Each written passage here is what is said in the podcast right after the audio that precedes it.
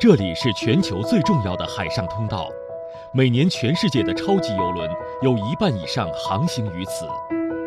这里自古以来是海上丝绸之路的重要航线，也是沟通东西方的桥梁。这里是南海。关于南海，你可以知道的更多。南海热点新闻的权威报道发布。南海沿岸各国，我们都充分的肯定。坚定维护在南海的领土主权和海洋权益。一周南海大事件的全面回顾盘点。特别让外界关注的是，历经四年谈判的新加坡总理李显龙抵达北京，开启了对中国为期三天的正式南海热点事件背后的深度访谈解读。在南海问题上取得了突破，就南海。菲律宾前政府阿基诺三的立足南海，聚焦亚洲，放眼世界。南海周刊。一本有声的南海新闻读物，用声音感知南海。各位好，欢迎收听南海周刊，我是张雪。在接下来的一个小时当中，您将收听到南海头条。我们来关注美国和东盟进行的首次海上联演。南海一周新闻盘点，来关注中国国务院港澳办发言人在新闻发布会上的一个最新表态。广深港高铁内地段将成为全球首条 5G 覆盖的高铁线路。第十六届中国东盟博览会首批两千多件展品入关，即将呈现在中国观众面前。中国驻东盟使团与东盟秘书处和联合国开发计划署共同主办的可持续发展创新与减贫研讨会上，中国东盟减贫合作成效获各国专家肯定。首先进入到本周的南海头条。聚焦最热点南海新闻，呈现最权威南海观点。南海头条。东盟和美国在本周开启了首次海上联合演习。这场演习共有来自美国和东盟十国的八艘军舰、四架飞机、一千二百五十名人员参加。泰国曼谷邮报二号称。泰国、文莱、菲律宾、新加坡、缅甸各派出一艘舰船参加演习。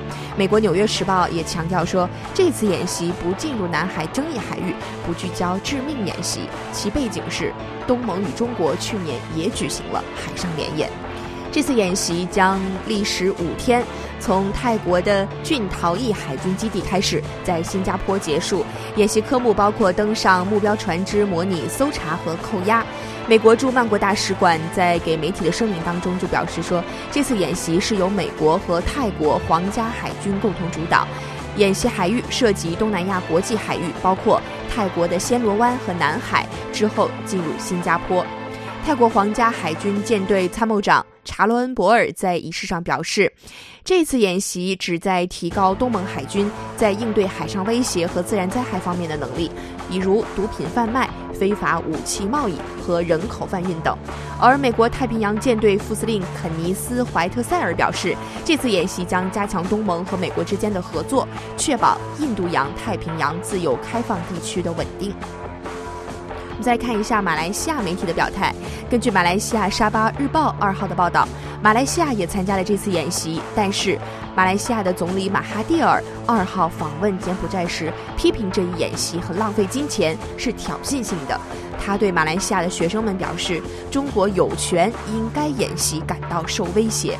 如果中国在纽约海岸外进行海军演习，我认为纽约人肯定也会感觉到不舒服。”香港南华早报二号发表了评论文章，称中国是否应该担心东盟和美国的海上演习呢？这篇文章当中啊，阐述了另外一种观点。文章称，这是美国首次与东盟整体举行海上联演，但是美国与东南亚国家曾经多次举行联合军演。考虑到东盟十国海上力量之间的能力上差异还是很大的，它所涉及到的政治敏感性，一些东盟国家政府不愿意让中国对他们加入以美国为首的遏制计划有任何错误的想法，因此东盟和美国海上演习的范围有可能迎合一个最低的共同标准。来听一下军事评论员、观察员的观点。军事观察员张军社认为，美国方面呢非常希望通过演习扩大影响力，从而影响东盟国家的战略趋向，特别是在中国和美国之间的安全问题上，能让东盟国家选择对美国有利的方向。但是，美国搅浑水的做法不会得逞。中国军事专家李杰。在接受采访时也表示称，美国参演舰艇之一“韦恩梅耶号”刚刚非法进入中国南海岛礁十二海里，接着又赶去参加美国东盟海上联演。当前南海形势总体平稳向好，美国这样做不仅是做给东盟国家看，也是做给同盟国看，充满挑衅的意味。那刚刚在节目一开始的时候啊，美国《纽约时报》呢强调了一个这样的背景观点，说。东盟和中国去年也进行了海上联演，那么美国就坐不住了。看中国和东盟走近了，美国也想拉着东盟一起进行海上联演。其实我们来回顾一下，在去年中国和东盟的海上联演的情形，是在去年的十月二十二号至二十九号，中国东盟海上联演在中国的湛江及外海举行。那这也是东盟首次与单一国家进行联合军演，也是中国解放军首次与东盟开展海上联演。演习的兵力共包括中国和东盟十国八艘舰艇、三架直升机以及约一千二百名官兵。那半年之后呢？中国东南亚国家海上联演二零一九于今年的四月份在青岛以及东南海空域举行。虽然中国东盟也举行过联合军演，那这次美国和东盟联手进行的军演，显然目的是不一样的。一个是中国携手我们友好的邻邦，在我们自家门口。进行的演习，和另外一个国家不远万里穿过重洋来到东南亚和东盟国家们进行演习，他们这场联演究竟给谁看呢？相信美国军方自己心里最清楚。而试图通过这样的方式对中国进行武力的施压，挑唆中国和东盟国家之间的关系，在当前南海局势和平趋稳、南海行为准则文本谈判不断推进的大背景下。美国的图谋显然很难得逞。梳理一周南海最有料新闻，南海资讯一网打尽，南海一周新闻盘点。南海一周新闻盘点，首先来关注几条关于香港的一些最新动态。中国国务院新闻办公室三号就香港当前局势举行新闻发布会。中国国务院港澳事务办公室新闻发言人杨光表示，香港局势目前正出现一些积极的变化，止暴制乱、恢复秩序已经成为香港社会各界广泛的共识。他表示，现在已经到了维护“一国两制”原则底线、维护香港繁荣稳定的重要关头。他说：“香港少数暴徒变本加厉、令人发指的罪行，所作所为已经远远超出了正常的游行集会的范畴。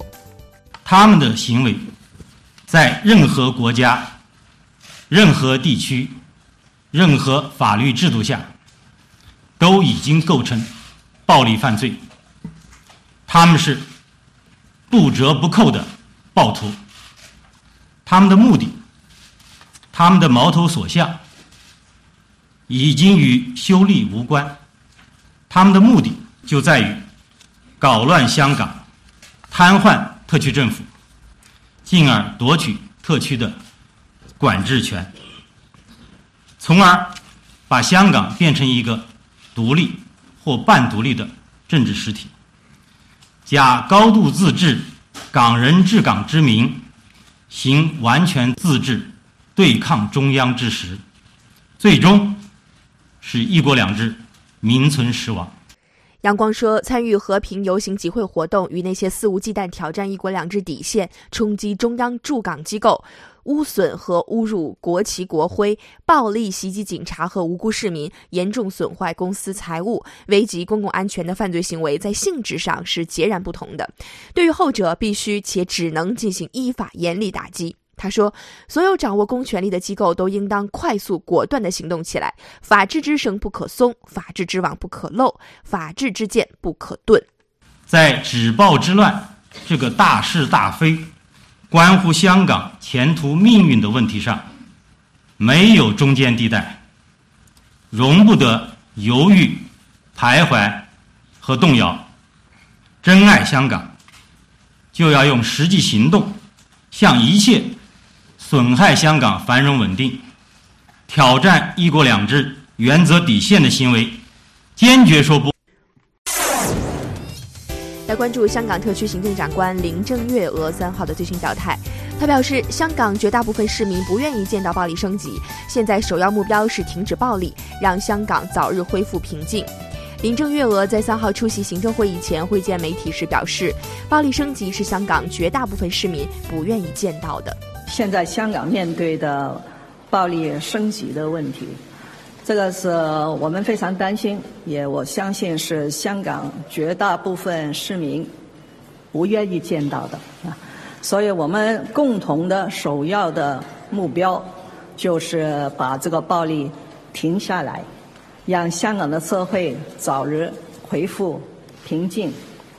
林郑月娥指出，在过去几天，再一次见到港铁和香港国际机场受到严重影响。现在香港经济下行明显，各行各业都受到重创。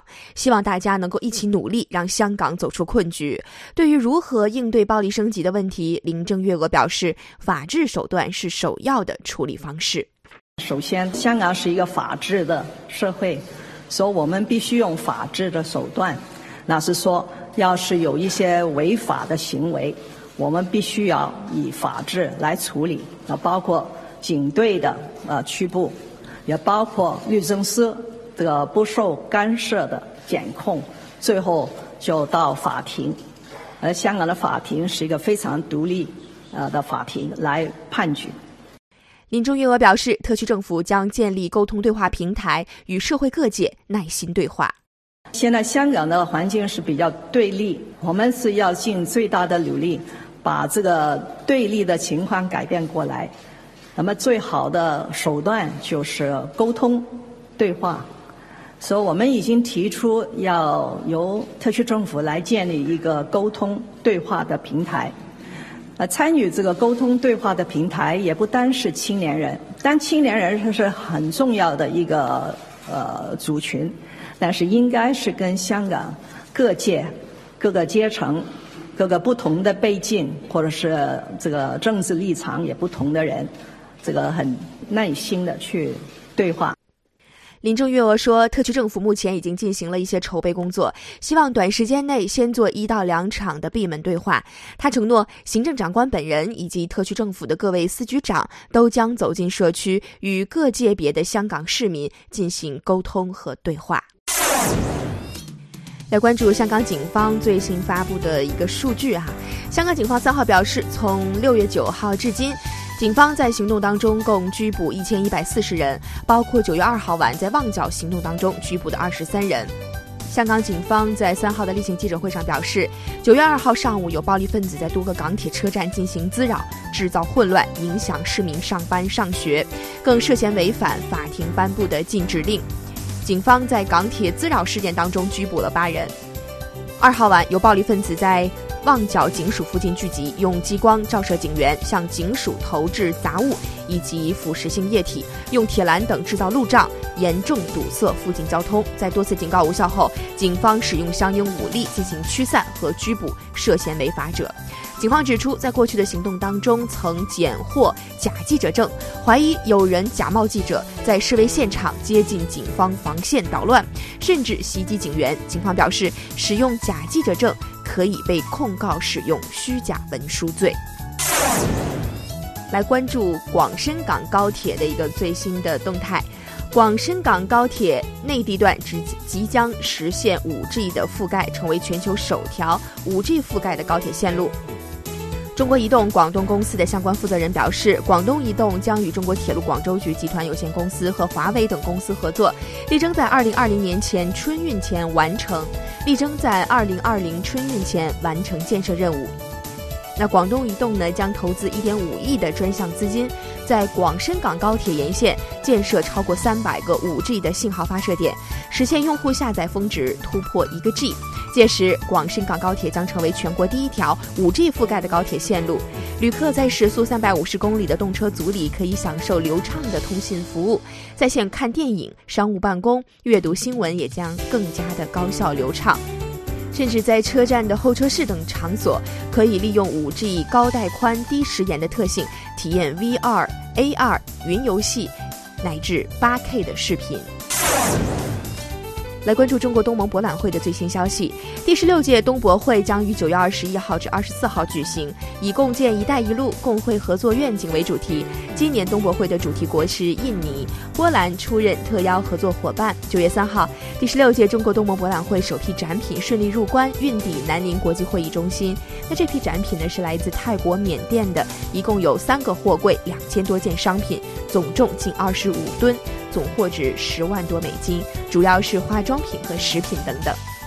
那张雪呢，过往也是曾经多次参与过中国东盟博览会的直播和报道工作哈，在现场也体验了各个主题国，包括各个展馆的一些特色。可以说，东盟各国在展会上都将呈现出各自非常有特色的产品。食物，甚至一些旅游的服务项目和路线。如果您家南宁、广西不远的话，哈，也欢迎各位到时呢，也可以买观众票去现场参观，品尝一下来自东盟各国的美食。视线停留在越南，中国驻东盟大使黄连熙表示，中国东盟减贫合作的成效显著。由中国驻东盟使团和东盟秘书处以及联合国开发计划署共同主办的可持续发展创新与减贫研讨会，四号下午在越南河内举行。中国驻东盟大使黄锡莲表示，中国与东盟减贫合作成效显著，双方致力于加强可持续发展合作，打造合作新的增长点。黄锡莲表示，改革开放四十多年，中国七点四亿人脱贫。占同期全球减贫人口的百分之七十以上。那过去七十年，中国累计向近一百七十个国家和国际组织提供援助资金四千多亿元，实施各类援外项目五千多个，派遣六十多万援助人员，为发展中国家培训各类人员一千二百多万人次，为一百二十多个发展中国家落实千年发展目标提供了帮助。而近年呢，中国和东盟之间的减贫合作也是成效显著的。双方致力于加强可持续发展合作，打造合作新的增长点。来自越南劳动伤兵与社会部副部长黎进勇也表示，越南要继续推动减贫模式与制度的创新，今后仍需向中国和东盟各国借鉴减贫的经验。你知道吗？越南一直是中国建筑建材产品一个主要的出口市场。越南的建筑装饰材料产业每年经济增长率约为百分之十七到二十五，住房需求年投资约三百二十亿美元。未来五到十年内，越南计划投资一千四百亿美元用于基础设施的建设，建筑建材的市场前景广阔。那在这样的一个大背景下，中国商务部就刚刚主办了二零一九中国建筑建材越南品牌展，九月四号在河内开幕。那这个展会呢，也是有利于建立对越南以及周边东南亚国家的合作平台，引导中国企业走出去，加大宣传力度，树立中国建筑建材品牌的形象。那这次展会呢，有来自广东、上海、浙江、江苏等省区市的四十三家行业龙头企业报名参展。展会为期五天，将于九月八号闭幕。最后来关注。在天津举行的大型的文物展览，由国家海洋博物馆联合中国文物报社举办的以海上丝绸之路为主题的大型文物展览《无界海上丝绸之路的故事》，自九月三号开始至二零二零年的八月二十八号。展期内呢，展览将免费向公众开放。那这次展览一共展出历史文物三百一十三件套，其中一级文物三件套，二级文物三十六件套，三级文物一百三十件套。那这些文物见证了海上丝绸之路的发展和变迁，将为广大观众讲述海上丝绸之路的故事，多角度展示海上丝路的风貌。如果各位近期恰好有赴天津旅行的计划的话呢，也不妨去天津的国家海洋博物馆去感受一下“一带一路”海上丝绸之路文物的魅力。以上就是本周南海周刊的新闻板块的全部内容了。节目的下半段呢，将进入南海访谈录的板块，我们将邀请知名军事专家宋忠平先生为大家来解读中国海军近期发展的一些新的亮点。欢迎您的持续关注。